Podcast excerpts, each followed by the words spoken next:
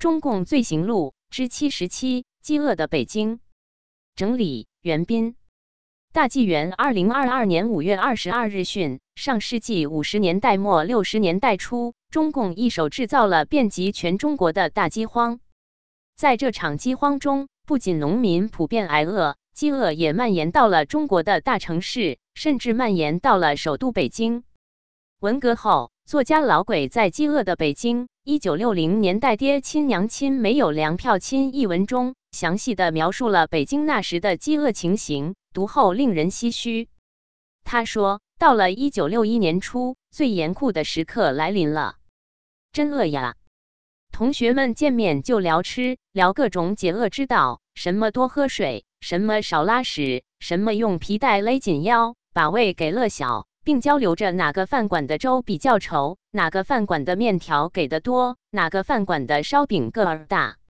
尽管在北京大街上你看不见成群的乞丐。”也没有一句倒闭街头的饿殍，表面上远没有苏联十月革命后那段饥饿岁月恐怖，社会秩序好的出奇。但每一个北京市民都在挨饿，为多吃一口饭，为少交二两粮票，为搞一点高价的糖块，人们可以绞尽脑汁，机关算尽。商店里卖食物的柜台空空如洗，往日无人问津的糠萝卜，沾着好些泥巴的干藕也全都消失了。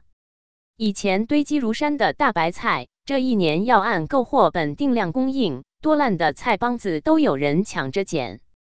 每人凭本一个月能买二两白糖、盐、肥皂、芝麻酱、粉丝，也全部凭购货本限量供应。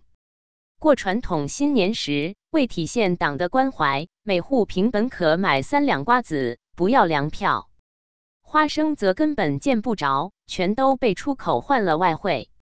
晚上五六点钟，西单大街上就冷冷清清，行人寥寥无几。饿着肚子，谁有精神逛街？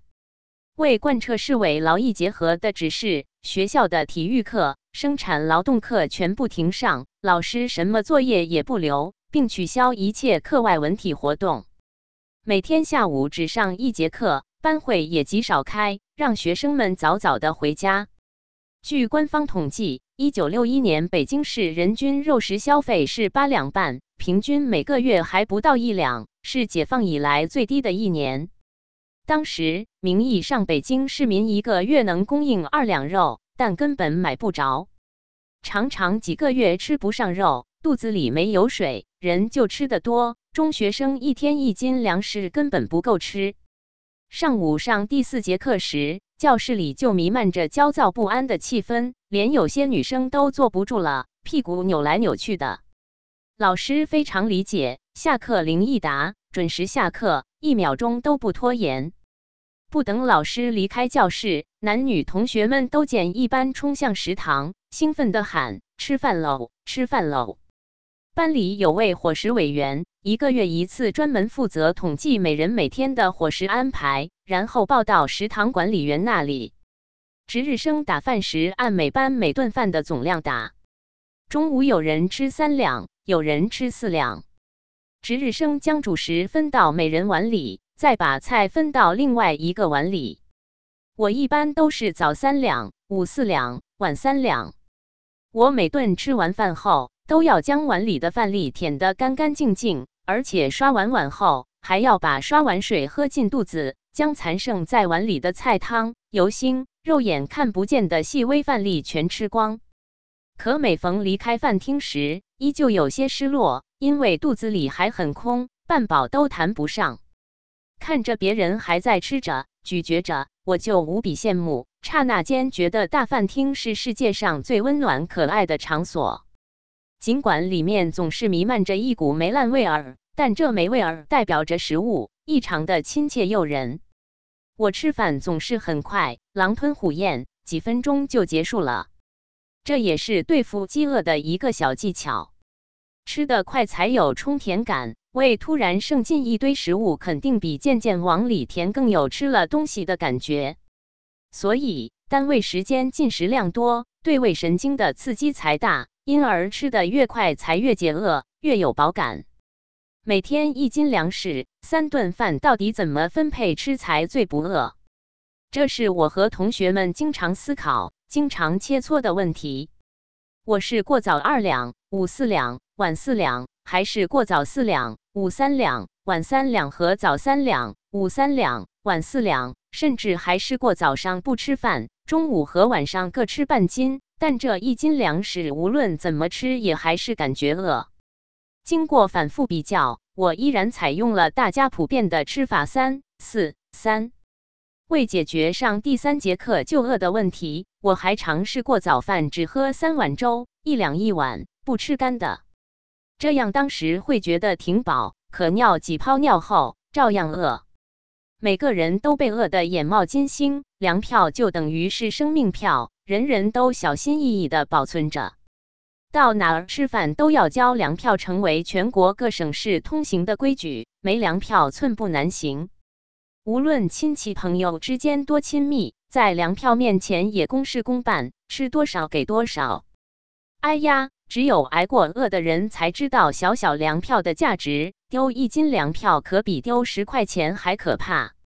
真的，在大街上，你若乞讨钱，还能要到两分五分的；你若乞讨粮票，却不会有人给你一两，因为这等于是从自己饥肠辘辘的肚子里掏吃的呀。记得听同学们说过，就有邻居因为丢了一个月的粮票而自杀。领粮票时，人们得一斤一两地数，两两计较，比到银行取钱还在意，不敢马虎。当时豆芽、豆浆、豆腐、豆制品都极少见，即使有，也要粮票。每星期六回家，保姆首先问我在家吃几顿饭。吃两顿饭给半斤粮票，吃三顿饭就给一斤粮票。我跟这保姆的关系越来越不好，原因就是他只认粮票不认人。父母发有高干购货本，可以买一些鸡蛋、黄豆、肉等。父亲屋里有一个电炉子，每天早晨他都自己煮牛奶、鸡蛋吃。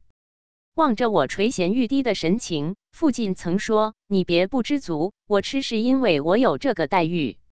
你每星期回家吃饭，总比一般老百姓家吃的好一些。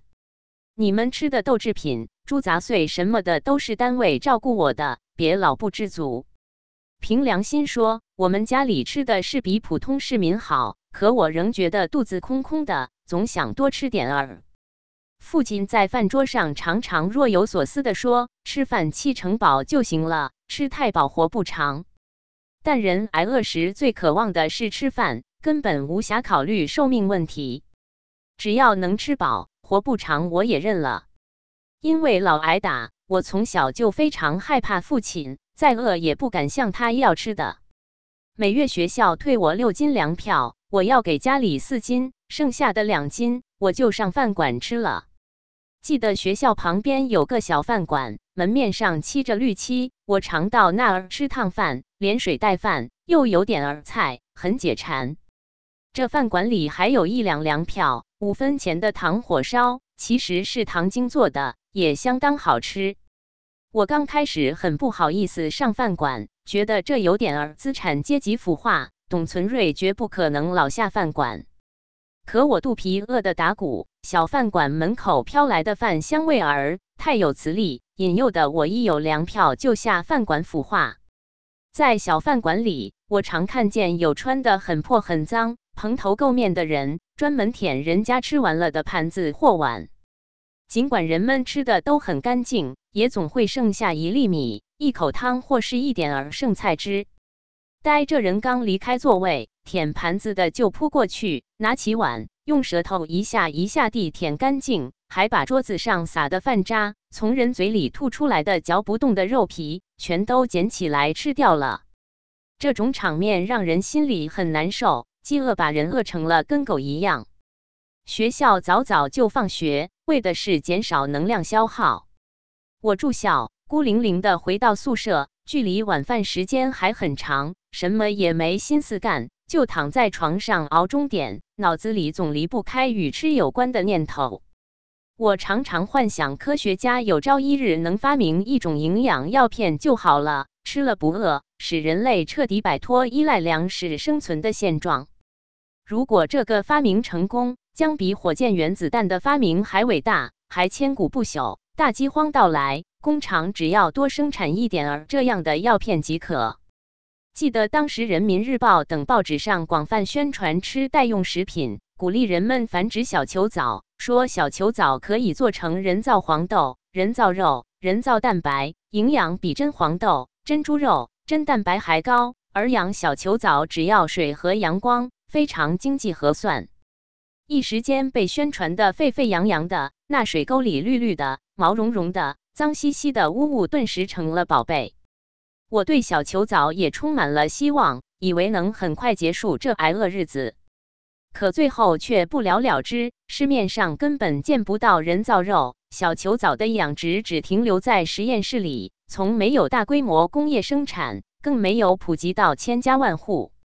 为了解决吃的问题，人们挖空心思捋鱼叶、挖野菜、捞水草、抓麻雀、养兔子，因兔子繁殖快，还只吃草。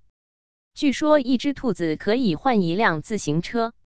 不少国家机关还组织人去内蒙古打黄羊，但黄羊数量有限，黄羊肉分到每人头上只够吃一两顿。我对付饥饿的招儿是把皮带勒到最紧的一扣儿，把胃的体积勒小。喝完粥后，也像饭馆舔盘子的人一样，把碗舔得溜光。洗碗时，再用水涮涮。将碗里剩的微量粥末溶解进凉水里，再全部喝掉，不让一点点碳水化合物流失。浮肿的人越来越多，都是大量喝水、用水糊弄胃所致。走读同学比我还强些，回到家可以再蹭点吃的，能回旋缓解一下。我一天到晚只靠学校食堂那一斤粮食为生，早三、午四、晚三，多一口也没有。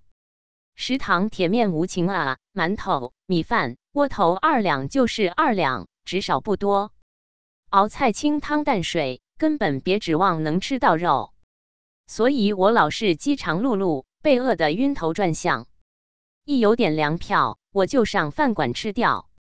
学校附近的饭馆我全部吃遍了，知道了哪个饭馆二两火烧个儿大，哪个饭馆烩饼最值。同学间最经常的话题也是交流这方面的信息。据说琉璃厂西街的一家小饭馆肉沫面特实惠，有菜有肉有油星，三两好大一碗。我就专门去吃，即使已在学校食堂吃了饭，还要吃，一定要一顿吃一斤多，把胃撑满了，有了饱感才行。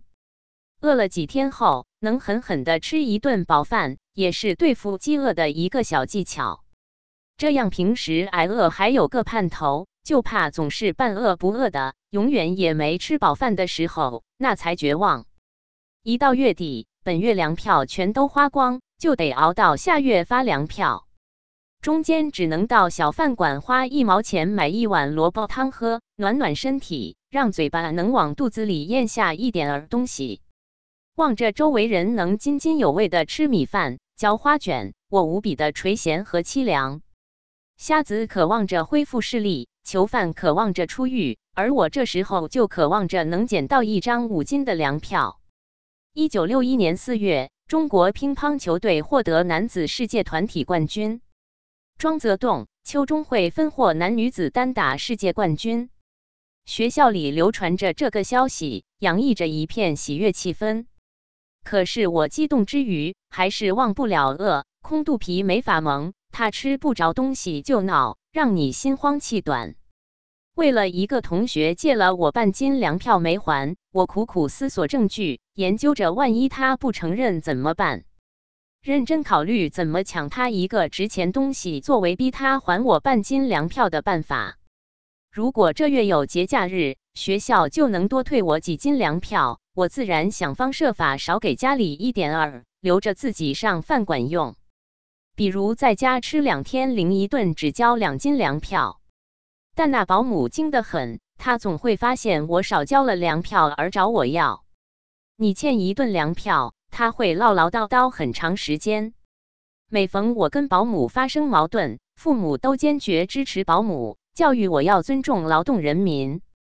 这保姆五十多岁，我们管她叫师阿姨，年轻时很漂亮，曾是一老地主的三姨太。爱抽烟，一身烟味，面色蜡黄。他嘴巴能说，特会当面奉承人，对着母亲赞叹：“杨同志心眼儿真好。”对着父亲夸奖：“马同志没一点大官儿架子。”把父母拍得晕头转向，极宠信他，所以就有恃无恐，敢和我们吵架。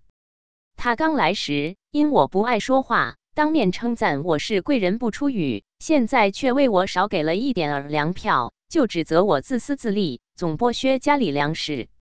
无论谁来了要吃饭，就得提前通知他，给他粮票，否则没你的饭吃。